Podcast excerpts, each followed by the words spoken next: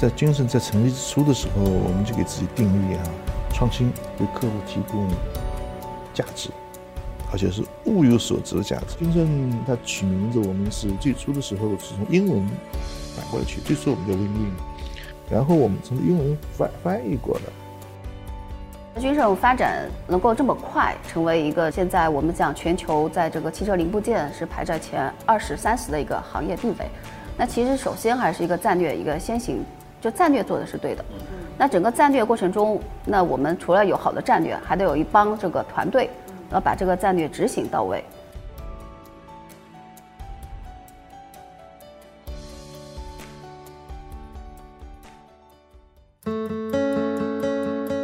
中国管理模式杰出奖于二零零八年在程思威先生指导下，由中国管理现代化研究会与金蝶国际软件集团。联合六大商学院发起，以让中国管理模式在全球崛起为使命，汇聚政商学力量，发现并表彰具有代表性的中国企业的优秀管理实践，推动中国企业管理进步。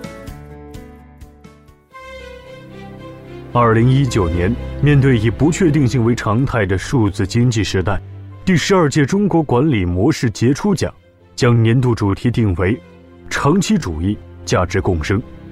并围绕此主题发掘中国企业如何向内求定力、向外促链接，穿越周期持续成长。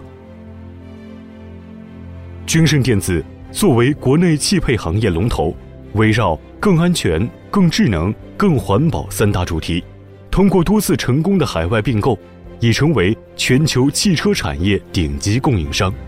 是宝马、奔驰、大众、奥迪。等汽车品牌的核心合作伙伴。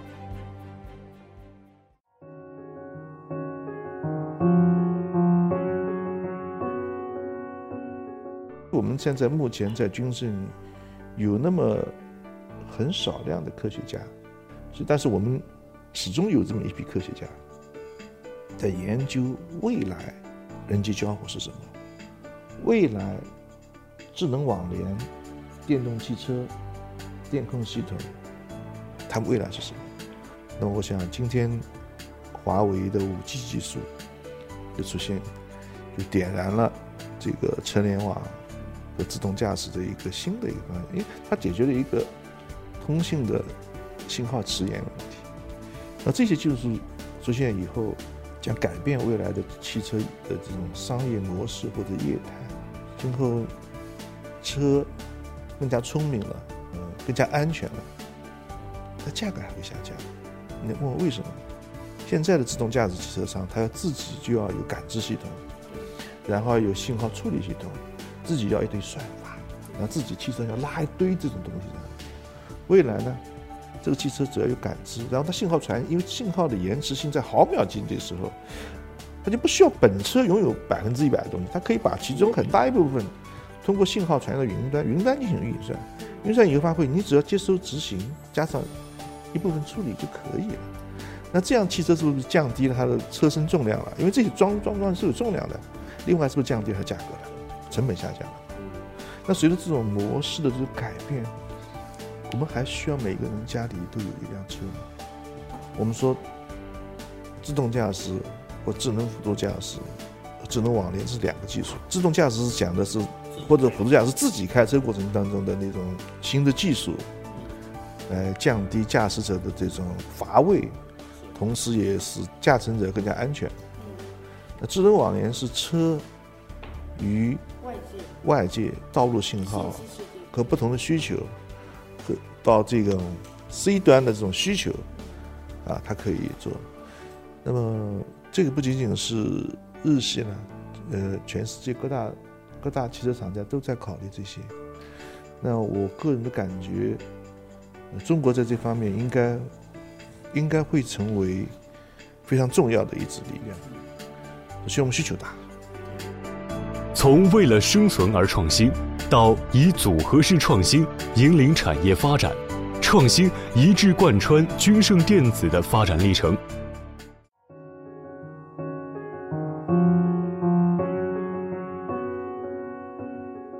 十多年的一个并购，其实一直是围绕着汽车行业的三大主题：更安全、更自然、更环保。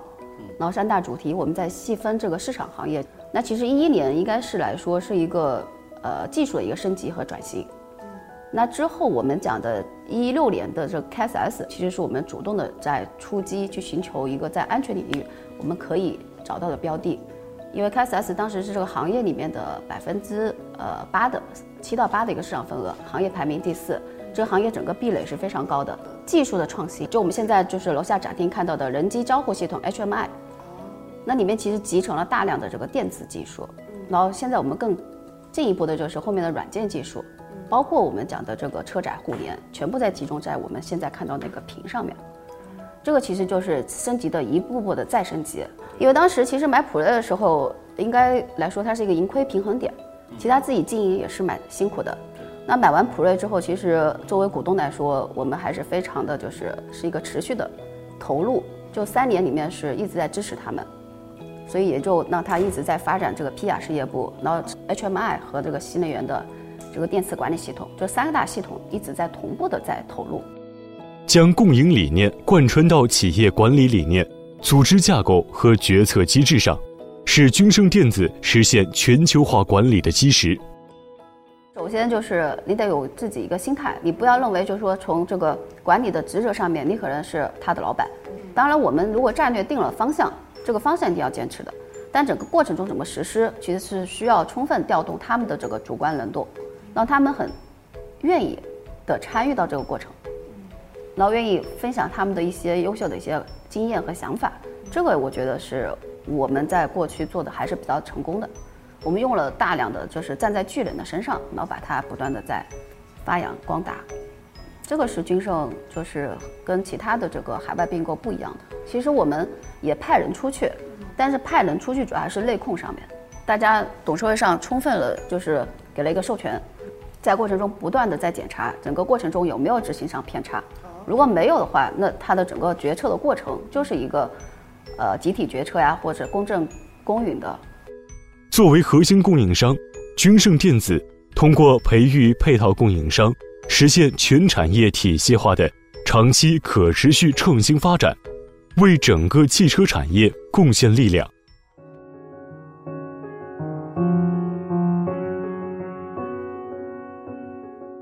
从我们制造业上，我们做。这个这个产品最核心部分我们制造，我们用最好的装备、最好的环境，还有许多产品和配套零部件，我们就管理好我们的供应商，我们就叫做供应链的管理。这种一开始就有这样的理念，所以军胜的这个供应商，我们不的培育，从创业之初就开始，有很多供应商从零四年开始到现在一直是我们的供应商。而这些供应商也在壮大，它的壮大，呃，从另外角度，它能够给我们提供更好的相关的零件。另外，我们也是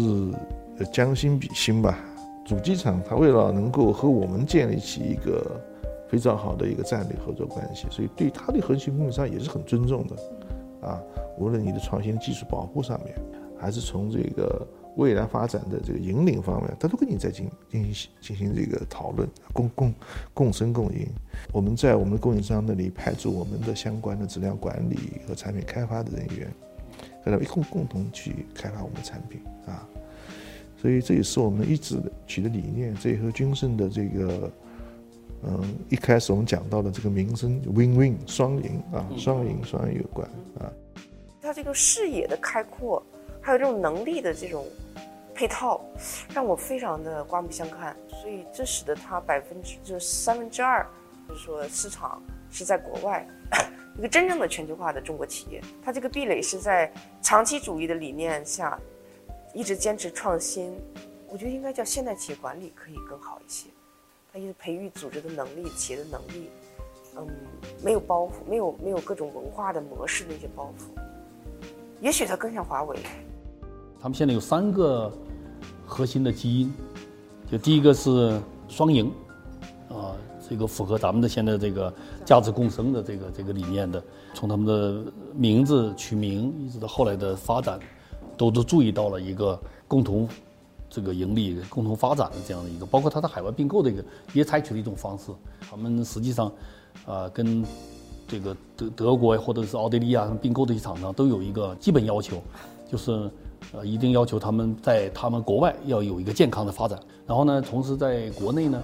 要帮助他们重建一个这么大小的一个企业，就等于说再 double 一次啊。他们很多这个原来并购的这个老总们都成了他们的长期的顾问、常年的顾问，所以他们关系处理的非常好啊。第二个呢，就是他们创新的基因，那就跟咱们这个长期主义的观点很重要。像郭总提到的三个，呃，这个阶段吧，第一个是为了生存，